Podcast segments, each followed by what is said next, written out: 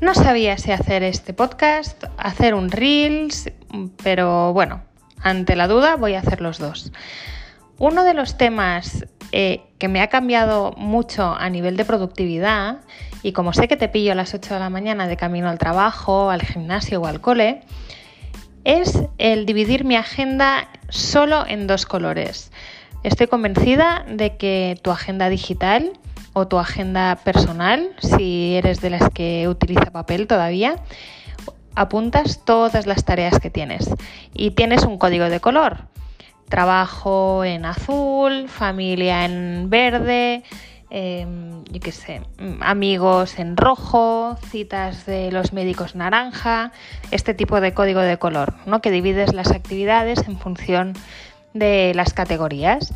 Pues bien, a mí me encanta también el tema de las agendas, la productividad, organizarme bien, los códigos de color. Yo soy una persona súper visual, eh, tengo mucha memoria visual y me funciona muy muy bien una cosa que escuché, un tip que me dieron, que me escucharon hablando de productividad, que es que hay que utilizar solo dos códigos de color en la agenda, el verde y el rojo.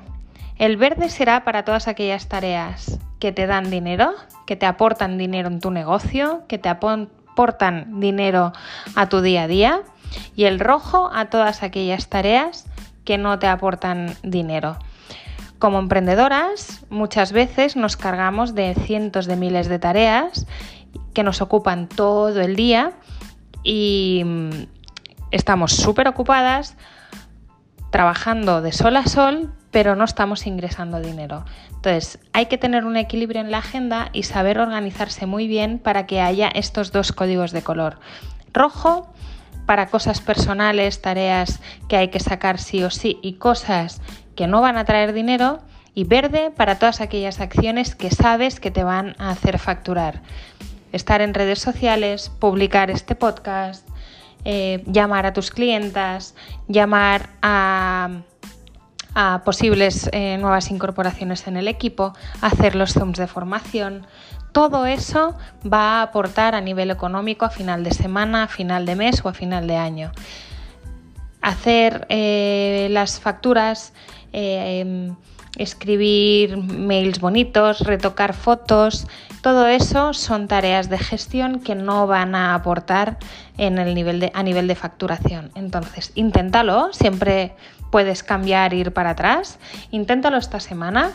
Eh, prueba a ver qué tal se te da el ver la agenda de estos dos colores. Te darás cuenta de cuántas horas dedicas a cosas productivas a nivel económico y cosas no productivas.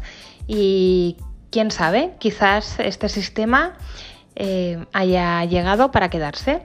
Espero que te haya gustado este super tip express de hoy, un podcast de menos de cuatro minutos. Me encantará saber tu opinión eh, por TikTok, por Instagram, por email, por el blog, ya sabes por dónde me puedes contactar.